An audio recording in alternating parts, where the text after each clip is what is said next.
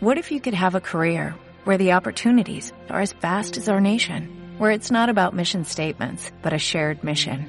At U.S. Customs and Border Protection, we go beyond to protect more than borders, from ship to shore, air to ground, cities to local communities. CBP agents and officers are keeping people safe. Join U.S. Customs and Border Protection and go beyond for something far greater than yourself. Learn more at cbp.gov/careers. Bienvenidos a Radio Libertad Constituyente.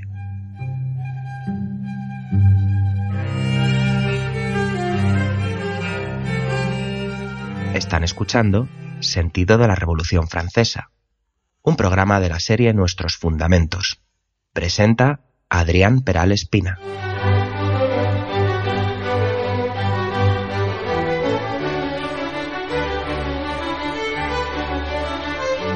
¿Qué tal, queridos oyentes? ¿Cómo estáis? Soy Adrián Peral Espina y voy a comenzar un nuevo programa de nuestros fundamentos de Radio Libertad Constituyente, dedicado al sentido de la Revolución Francesa. Y quiero continuar analizando los hechos del 10 de agosto ahora desde otra perspectiva.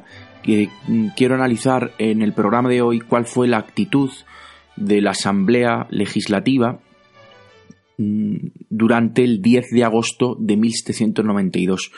Mm, vamos a ver cuál fue eh, la cobardía de la Asamblea Legislativa, eh, su ambivalencia, sus dudas, su falta de personalidad y su mm, falta de peso político para poder conducir o reconducir unos acontecimientos que la desbordaron por completo. Ya vimos esa debilidad de la Asamblea Nacional en los acontecimientos del 20 de junio de 1792, que son el preludio a los del 10 de agosto, cuando eh, desfilaron ante los diputados asustados las turbas mm, violentas exhibiendo sus armas, aunque es verdad que no, atentaron directamente contra los diputados, pero sí que la amedrentaron, sí que eh, eh, consiguieron su propósito de dominarla. Y aquí lo vamos a ver eh, con mayor claridad, puesto que los acontecimientos del 10 de agosto llegaron más lejos que los del 20 de junio. El 20 de junio mm, las turbas llegaron hasta el Palacio de las Tullerías, entraron en los aposentos de la familia real, tuvieron en el vano de una ventana a Luis XVI durante más de dos horas, pero no se atrevieron a llegar más lejos.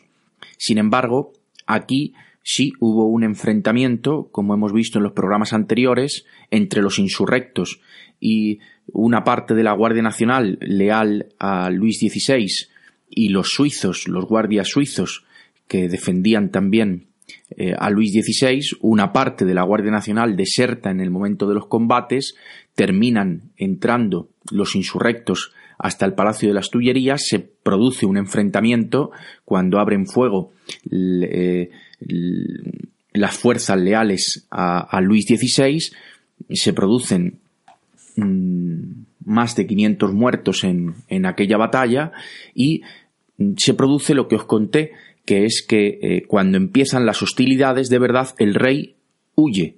Mm, el rey, eh, mm, persuadido por un girondino que se llamaba Roeder, eh, Roederer, eh, le convenció de que huyera, de que se refugiara en la asamblea por un pasadizo secreto que entonces comunicaba las Tullerías con el Manás, con la sala del picadero donde estaba la Asamblea Nacional, y aquella huida mm, eh, cobarde del rey que dejó eh, a su suerte a los leales que estaban dando la vida por él en aquel enfrentamiento, pues supuso de facto eh, la pérdida de la corona por parte de Luis XVI. Pero lo que quiero examinar hoy, cuál fue la actitud de la Asamblea, que si no se puede calificar de valiente la actitud de Luis XVI ni el 10 de agosto ni con anterioridad, mm, sino más bien una actitud eh, de resignación, mm, aceptando su destino, mm, de pasividad, Tampoco creo que de miedo, porque es verdad que mostraba incluso en esos momentos Luis XVI indiferencia hacia su propia suerte, pero desde luego no demostró valor. Tampoco lo hizo, como digo, la Asamblea eh, Legislativa, que, eh, que tomaba las decisiones en función de los acontecimientos, en función de, cómo las turbas, eh, cómo los insurrectos de los arrabales eh, de París consiguieron imponer una comuna insurreccional, un ayuntamiento de París que de facto se arrogó el poder de toda Francia, mm, usurpándoselo a una asamblea que era incapaz de frenar este poder insurrecto municipal eh, que surgió del 10 de agosto de 1792.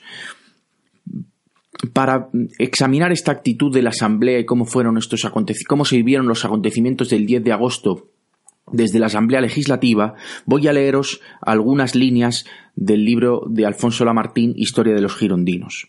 Dice Lamartín, la Asamblea, que no había sabido tomar el partido de la Revolución ni de la Constitución, sufría en silencio los golpes de fuera, pareciendo sólo permanente para sancionar los actos del pueblo. Se refiere a los golpes de fuera, a los golpes que se escuchaban desde dentro de la Asamblea eh, Legislativa mientras se producían los enfrentamientos a pocos metros en el carrusel y en el Palacio de las Tullerías. Esta actitud pasiva, continúa Lamartín, y poco airosa, era justo castigo a una institución, la Asamblea, que siendo soberana temía a la República sin atreverse a resistirla y que la deseaba sin atreverse a servirla.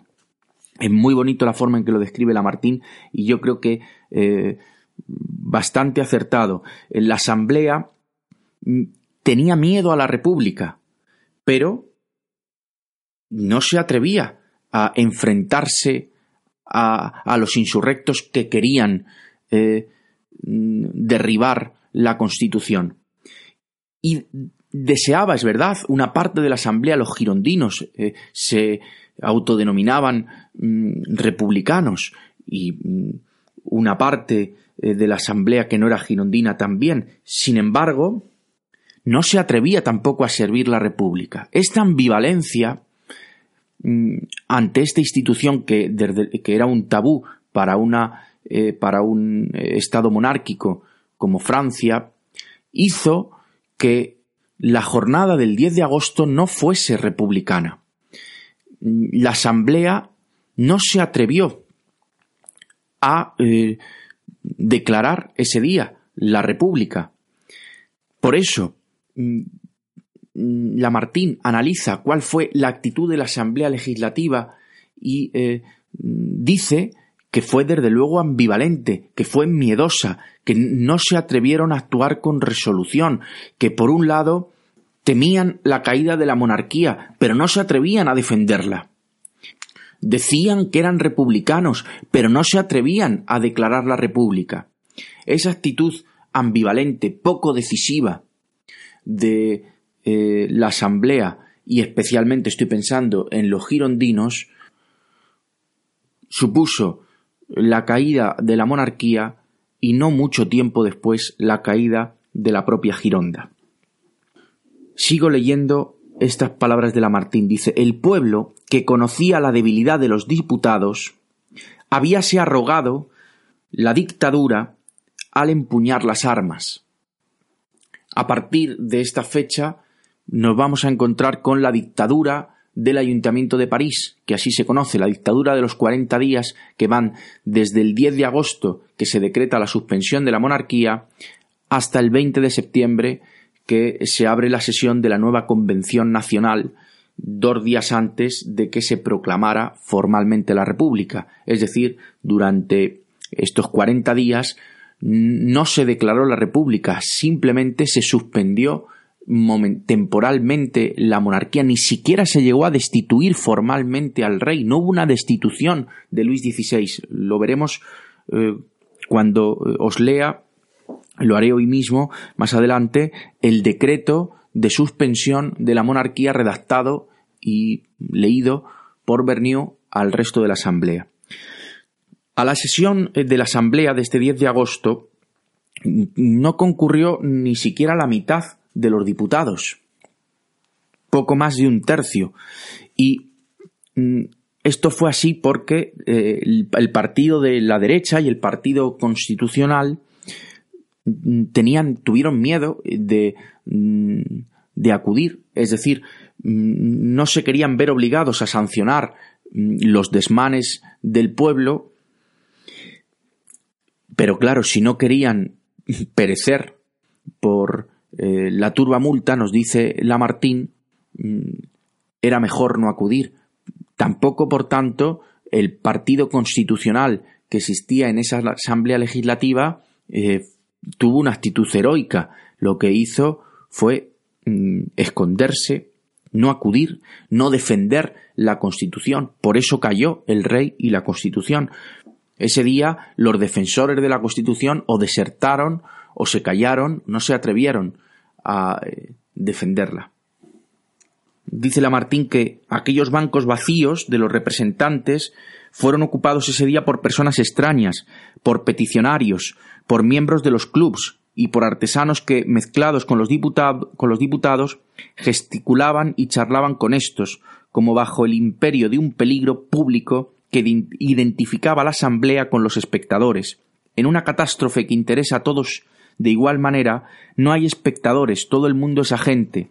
Tal era el aspecto de la asamblea durante y después del combate, no pronunciándose ningún discurso, pero lanzándose gritos de horror o triunfo y renovándose constantemente los juramentos como para afirmarse con el ruido de una aclamación cívica contra el sacudimiento, contra las sacudidas del cañón que soñaba, que sonaba, perdón, a las puertas.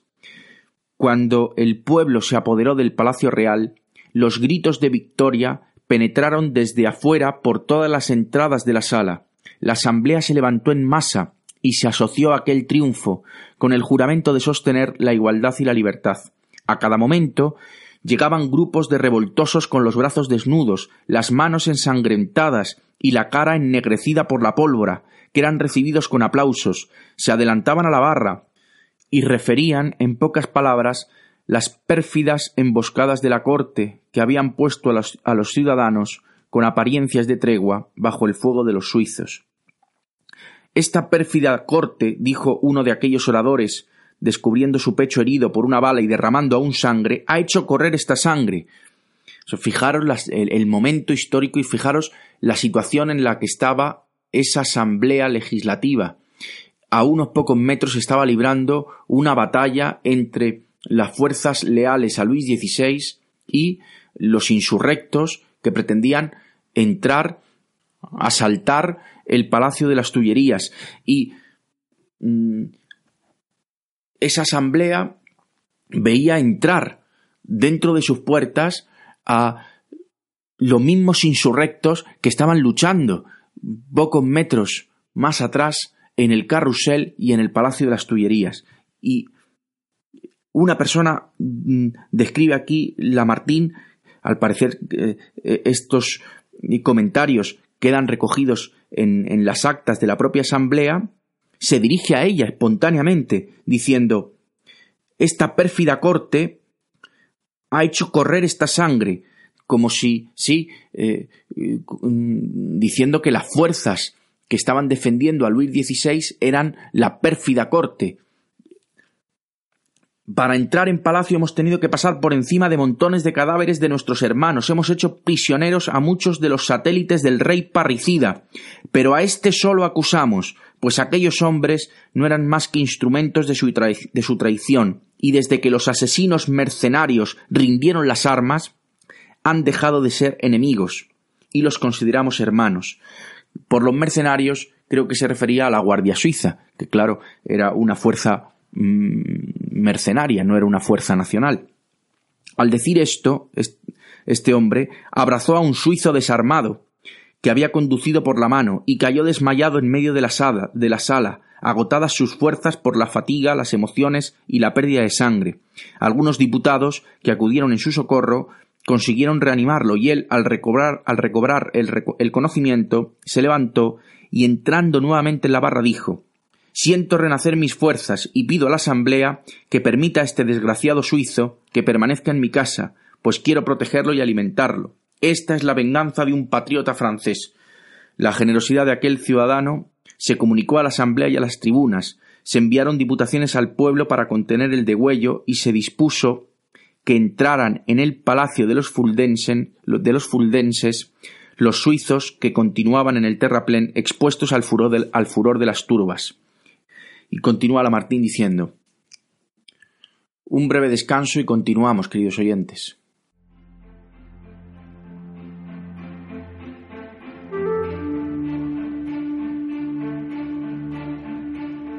El movimiento de ciudadanos hacia la República Constitucional está presente en las principales redes sociales de Internet. Busca Movimiento MCRC en Facebook, Twitter, Instagram o Tumblr para seguirnos, informarte y colaborar en la difusión de las ideas de la democracia y la libertad política colectiva. También puedes encontrarnos en el canal Libertad Constituyente TV de YouTube o seguir nuestras emisiones diarias de radio en la plataforma de podcast Spreaker. Os animamos a participar activamente y a utilizar las redes sociales para difundir nuestro mensaje. Crea tus propias imágenes, textos, vídeos y otros contenidos y compártelos con nosotros y con el resto de tus contactos. España no es una democracia.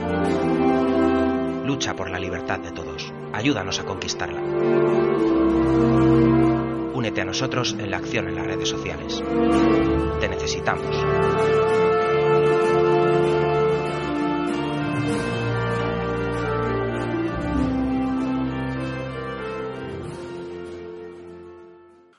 Sigue Lamartín narrándonos los hechos de este 10 de agosto, cuando eh, ya cesó el combate y mm, ganaron los insurrectos, nos dice Lamartín que cesó el ruido del cañón y el fuego de fusilería fue disminuyendo.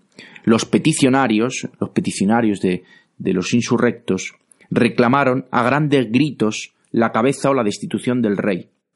No evitaréis, decían estos peticionarios, que el pueblo se vengue más que haciéndole justicia. Representantes, sed firmes, pues tenéis la obligación de salvarnos. Atreveos a jurar que salvaréis a la nación, y la nación se salvará gritaba imperativamente eh, la multitud y estos peticionarios que presenciaban la sesión de la Asamblea. Los girondinos, indecisos, conocieron que era necesario precipitar al rey para evitar ser ellos arrastrados con él. Esta es una de las conclusiones que saca Lamartín, que aquí la Gironda pretende desmarcarse del rey para evitar que la furia de, de los arrabales de París, de las secciones de París, mm, del ayuntamiento, se dirigiese contra ellos, ellos que habían sido ministros de Luis XVI, aunque es verdad que muchos de ellos destituidos al final, poco antes, en el mes eh, de junio, pero habían ambicionado el poder eh, de la monarquía y al ver precipitarse a la monarquía ellos no quisieron mm, defenderla por miedo a caer con ella cuando sucedió todo lo contrario, es que al precipitar ellos la caída del rey, vinieron ellos después. Sigue Lamartín diciendo, Berniu dejó la presidencia de la Asamblea, era el presidente Berniu, a Guadet, para que la Asamblea durante su ausencia estuviera dominada por un hombre de su partido, de la Gironda. La comisión extraordinaria, en la que los girondinos tenían la mayoría del número, de la importancia y del talento, se reunió sin levantar la sesión, y la, deliberación no fue larga, porque el cañón, el cañón deliberaba por ella y el pueblo aguardaba. Claro, lo que dice Lamartín es que la asamblea pensaba que estaba decidiendo, pero no lo hacía libremente. El poder no lo tenía la asamblea. Los insurrectos tenían rodeada eh, a la asamblea, más que rodeada, habían entrado dentro de la asamblea y le estaban pidiendo a esa asamblea que cesara inmediatamente al rey y los diputados que habían jurado la Constitución de 1791, que era una asamblea legislativa que tenía que hacer guardar la Constitución, no la defendió, una Constitución monárquica. Es verdad que fue un error mm, eh, redactar una Constitución que mantuviese como jefe del Estado a un rey mm, traidor que había huido de París mm, en junio del año anterior, de 1791 y que de, de aquellos polvos vinieron estos lodos. Sin embargo, no podemos obviar que eh, los diputados, esta asamblea legislativa, tenía, había jurado defender una constitución que este día iban a derogar de facto. Berniu cogió la pluma, redactó precipitadamente el acta de suspensión provisional del trono, volvió a entrar y leyó, en medio de un profundo silencio y a cuatro pasos del rey, que lo escuchaba, el plebiscito de la destitución. El acento de Berniu era solemne y triste, y su actitud melancólica. Y fuera que la necesidad de leer la sentencia de la monarquía en presencia del monarca impusiera a sus labios y a su corazón la piedad o fuera que el arrepentimiento del impulso que había dado a los acontecimientos se hubiera, apoderado de él, y que se reconociera como instrumento pasivo de la, de la fatalidad que le exigía más de lo que en conciencia creía que podía dar, parecía que pronunciaba su propia sentencia y que no proclamaba la victoria de su partido. Vengo, dijo Berniu, en nombre de la Comisión Extraordinaria, a proponeros que adoptéis una medida bien rigurosa, apelando al dolor que experimentáis, para que apreciéis cuánto importa a la salvación de la patria el ejecutarla inmediatamente. La Asamblea Nacional, considerando que los peligros de la patria han llegado al límite, que los males que afligen a la nación proceden principalmente de la desconfianza que inspira la conducta de los jefes del Poder Ejecutivo en la guerra emprendida en su nombre contra la Constitución y la independencia nacional, que esta desconfianza ha sugerido a todos los franceses el deseo de la revocación de la autoridad confiada a Luis XVI, considerando, sin embargo, fijaos lo que va a decir ahora, que la corporación legislativa no pretende acrecentar con usurpaciones de ninguna clase su propia autoridad, y que no puede conciliar, y aquí está la clave, su juramento a la Constitución, que la hicieron, que lo hicieron el juramento, con su firme voluntad de salvar la libertad, haciendo un llamamiento a la soberanía del pueblo, decreta lo siguiente. O sea, aquí Berniu dice, para disculpar su traición a la constitución que habían jurado, que no podían conciliar ese juramento a esa constitución monárquica de 1791 con su voluntad de defender la libertad y que por eso van a decretar lo que es de facto la derogación de la Constitución. Fijaos lo que dice el decreto el decreto que lee Berniu y que tampoco se llevará a efecto, porque prácticamente nada de lo que ahí se dice después termina haciéndose, se llega mucho más lejos. Pero es importante saber cuál fue el contenido exacto del decreto dictado el 10 de agosto por la Asamblea que supuso la caída de Luis XVI. Dice ese decreto, leído por Berniu, nada más haber caído eh, el Palacio de las Tullerías en manos de los insurrectos y ante la presión de esos insurrectos alrededor y dentro de la Asamblea, dice Berniu, coaccionado evidentemente, lo siguiente. Se invita al pueblo francés a formar una convención nacional, es decir, a disolver la Asamblea Legislativa ya que se celebren nuevas elecciones el jefe del Poder Ejecutivo, es decir, Luis XVI, queda provisionalmente en suspenso.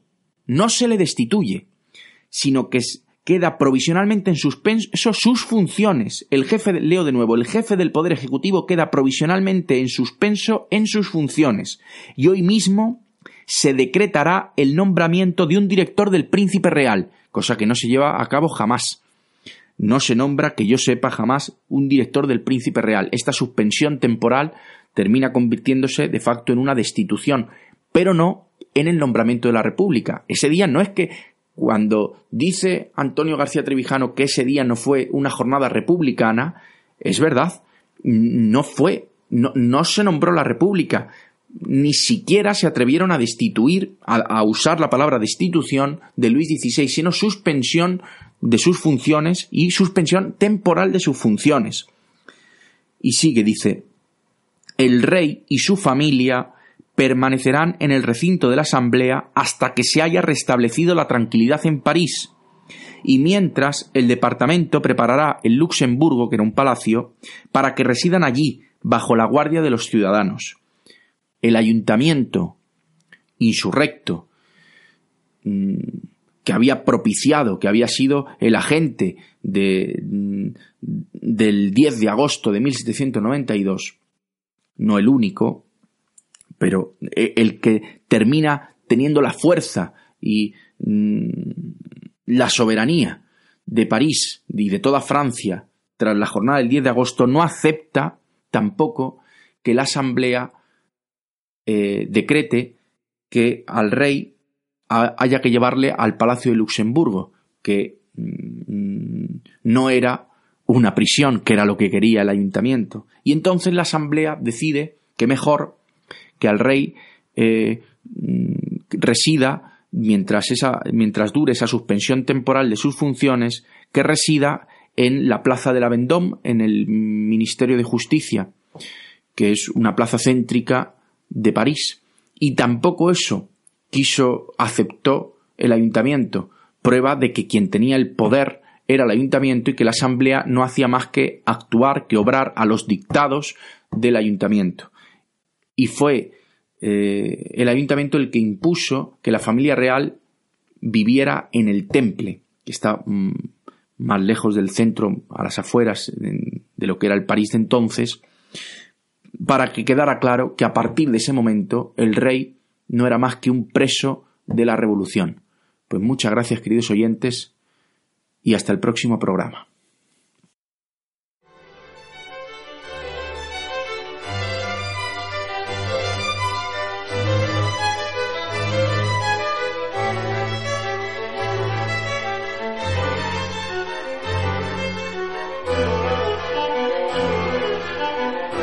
Gracias por haber escuchado nuestros fundamentos. No olviden visitar la parrilla de programación en la nueva página web del Movimiento de Ciudadanos hacia la República Constitucional, en la dirección www.mcrc.es. Radio Libertad Constituyente. La libertad viene en nuestra busca.